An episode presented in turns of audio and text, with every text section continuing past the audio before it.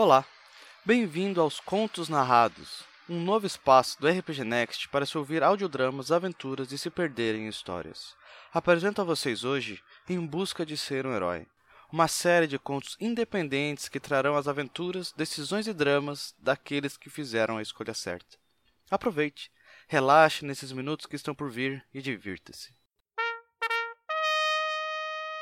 Em busca de ser um herói.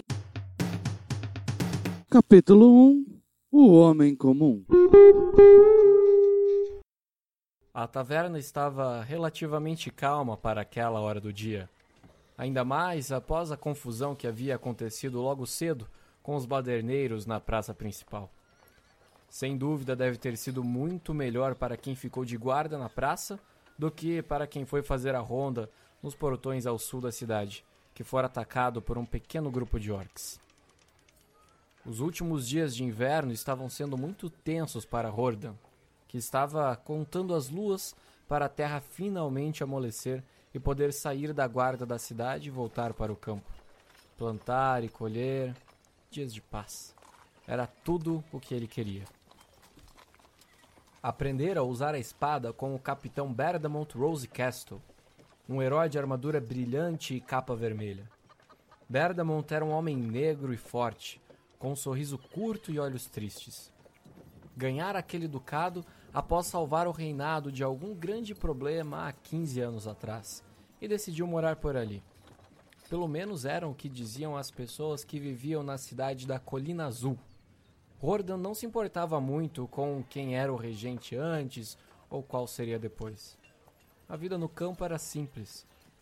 Os cavalos mansos de cuidar e os dias passavam rápido.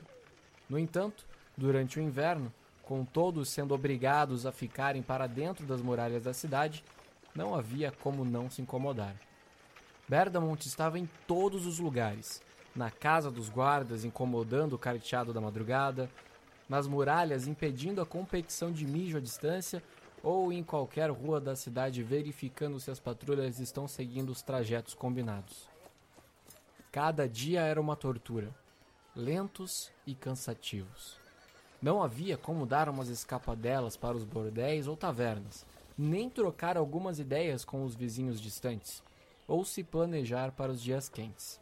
Todos os dias tinha que responder perguntas de inspeção constantemente, estar nos lugares certos e horas certas, além de haver uma hierarquia agora. Algumas pessoas começaram a se tornar guardas oficiais da cidade, com uma armadura e capa diferente, e podiam até usar cavalos e eram pagos para isso.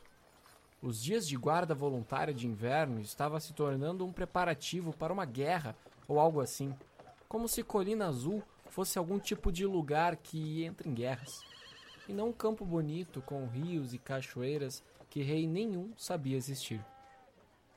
Hordan tentou engolir toda a frustração em um longo gole de cerveja, mas não conseguiu.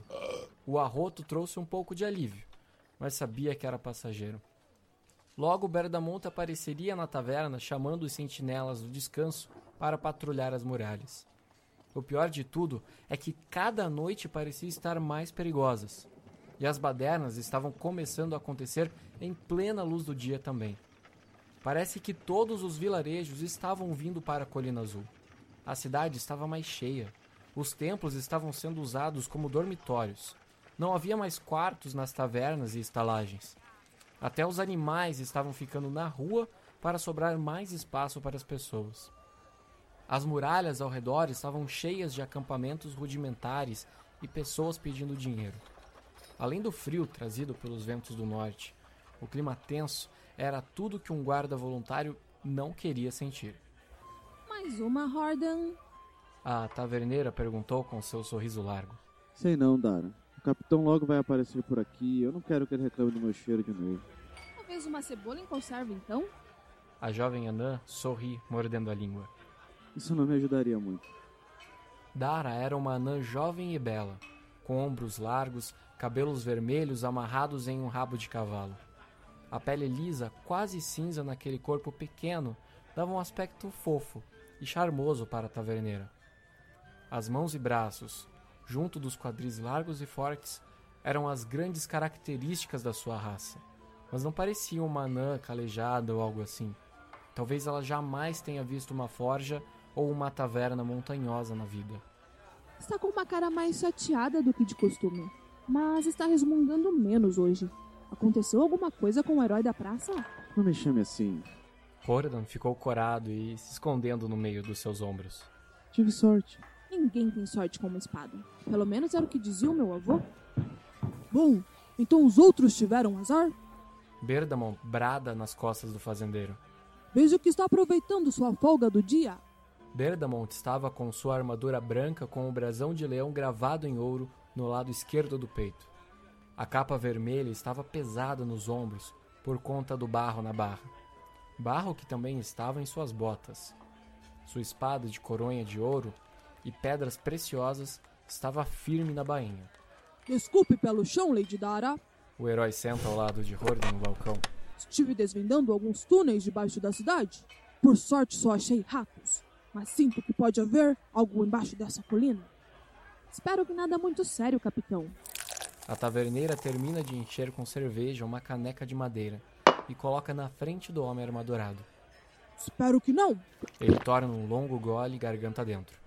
Levarei alguns dos meus melhores homens para explorar alguns caminhos. Ele olha para Hordan ao seu lado, que estava quase encolhido sobre a cadeira. O que me diz, jovem herói? Rastejar por alguns túneis? Eu fazia muito disso nos velhos tempos. Podemos até encontrar algum baú de tesouros ou itens melhores. Obrigado, senhor. Hordan fala meio baixo, quase para si. Sempre se sentia intimidado com a presença do Lord Rose Castle. A voz, o fato de estar sempre de armadura completa, tudo nele parecia pronto para uma guerra da qual Hordan esperava estar muito, mas muito longe. Mas tem que fazer a ronda da muralha, Januto. Não seja tímido, Hordan. Explorar túneis é muito melhor que ficar parado em uma guarita. Berdamon termina a caneca de cerveja no segundo gole e bate a caneca no balcão. Está decidido. Você irá junto comigo nessa expedição. Dando um tapa forte nas costas de Hordan, o homem negro se levanta. Era visível um sorriso contagiante no seu rosto. Ele arruma a armadura, alinhando o cinto da espada e a capa. Lady Dara, irei usar seu banheiro, tudo bem? Preciso passar uma água nas botas e na capa. Claro, Lord Castle. Sempre deixo uma tina d'água e panos lá. Fique à vontade que trocarei a água depois. Obrigado! O homem se retira para os fundos da taverna, fazendo barulho de metal e cor habitual. Dara e Hordan ficam em silêncio até ele sumir. Dara, com o rosto apoiado na mão, suspira leve. Ah. Difícil ver um sorriso no rosto dele. Hordan, com a cabeça apoiada nos braços, quase chorando, suspira pesado. Só me faltava essa.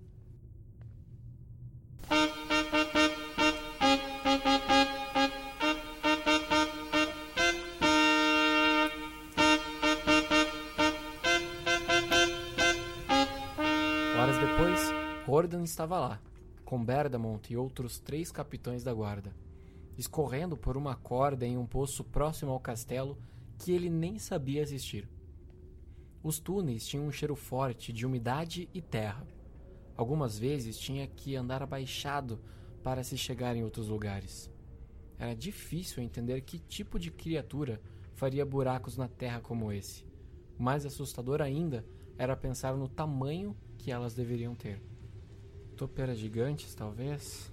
Hordan não queria nem pensar nisso e constantemente consultava se sua espada ainda estava na bainha em sua cintura. Na frente estava o Lorde, com sua espada de luz em punho, guiando o caminho. Os cinco homens se debatiam para se manter alinhados nos túneis estreitos, até que chegaram a uma galeria maior, com rudimentares suportes para o teto nas paredes ao lado.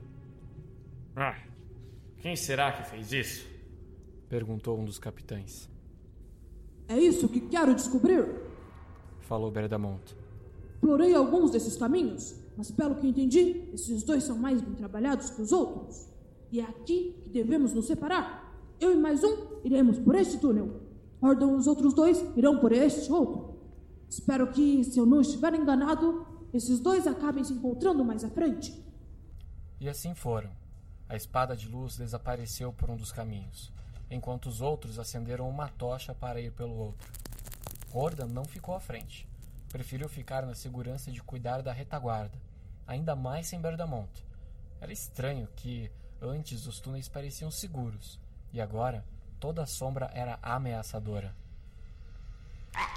Após algum tempo naquela escuridão, um dos homens fala: Eu acho que eu vi algo ali na frente.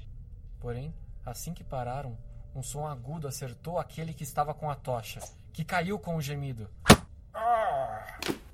E o outro gritou: Estamos sendo atacados! E o outro som agudo ecoou pelo túnel, mas sem efeito. No desespero e no medo, o outro capitão tentou correr, fugindo para cima de Horner, e o outro homem ainda gemia pedindo ajuda. Então tudo se tornou lento. Hordan conseguiu se esquivar, deixando o outro homem correr. Se aproximou da tocha no chão, pegou-a e arremessou-a para frente.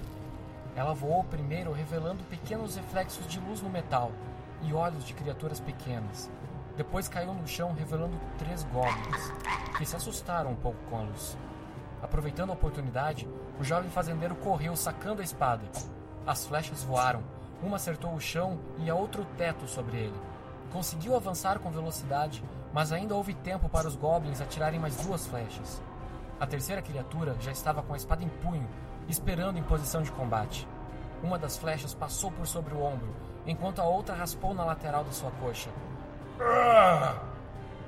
A dor foi intensa, mas não havia como parar agora. Estava perto demais. O primeiro Goblin com a espada pulou em um ataque acertando com força a armadura de couro batida de Hordan, fazendo doer como um soco forte em sua clavícula. Mas ele aproveitou para acertar o Goblin nas costelas. O golpe foi certeiro, mas não o suficiente para matar a criatura. Uma das outras criaturas começou a trocar o arco por uma espada, e a outra pegou distância do combate. As trocas de golpes foram intensas. Gordon pulava para trás, tentava se posicionar, colocando os ombros e os braços amargurados para receber os golpes, enquanto desferia estocadas e cortes no ar, no desespero para matar pelo menos um deles e dar uma chance para os amigos chegarem. Mas eles não chegavam. Quando ele finalmente conseguiu furar um dos goblins, matando a criatura de vez, ele recebeu uma flechada no peito que o fez cair. A dor foi intensa, desnorteante. O outro goblin, que ainda estava vivo, pulou sobre ele com a espada. Estava sangrando pelos golpes que levara de Hordan e era visível a sede de vingança em seus olhos. Estava tudo acabado. No entanto, um flash de luz surgiu no fundo do túnel, tirando a atenção das criaturas. O Goblin, sobre o peito de Hordan, antes mesmo de conseguir olhar para trás, teve uma espada de luz furando suas costas e atravessando seu peito. Hordan viu a língua de espada de luz encontrar o caminho para fora do Goblin. A batalha estava acabada. Lutou bem, Hordan. Eu quase morri, senhor. Se não fosse você, eu. Todos teríamos morrido. Se não fosse você, Hordan. O capitão que havia levado a flechada falou lá no fundo. É sempre bom ter heróis. Berdamont Castle falou, ajudando Hordan a se levantar. O mundo precisa de mais gente como você. Senhor, acha que devemos voltar? Fala o capitão que estava com Berdamont. Aqueles que não acharem seguro ou estiverem feridos demais para seguir, podem voltar. Não obrigarei ninguém aqui a se arriscar. Lord Castle se vira em direção ao túnel. Essas criaturas estão perto demais da cidade. Eu preciso descobrir o que está acontecendo aqui. Berdamont segue o túnel sozinho. Os capitães começam a ajudar o amigo ferido no caminho de volta. Hordan tira a flecha enfiada no peito da armadura Só me faltava essa agora. e segue a luz da espada. Créditos. Narração: Capitão da Guarda 1 e 2, Thiago Santos. Dara, Berdamonte, Talita Davi. Hordan, Capitão da Guarda 3, Fernandes Cafimoura. Texto e edição: Fernandes Cafimoura. Um oferecimento RPG Next.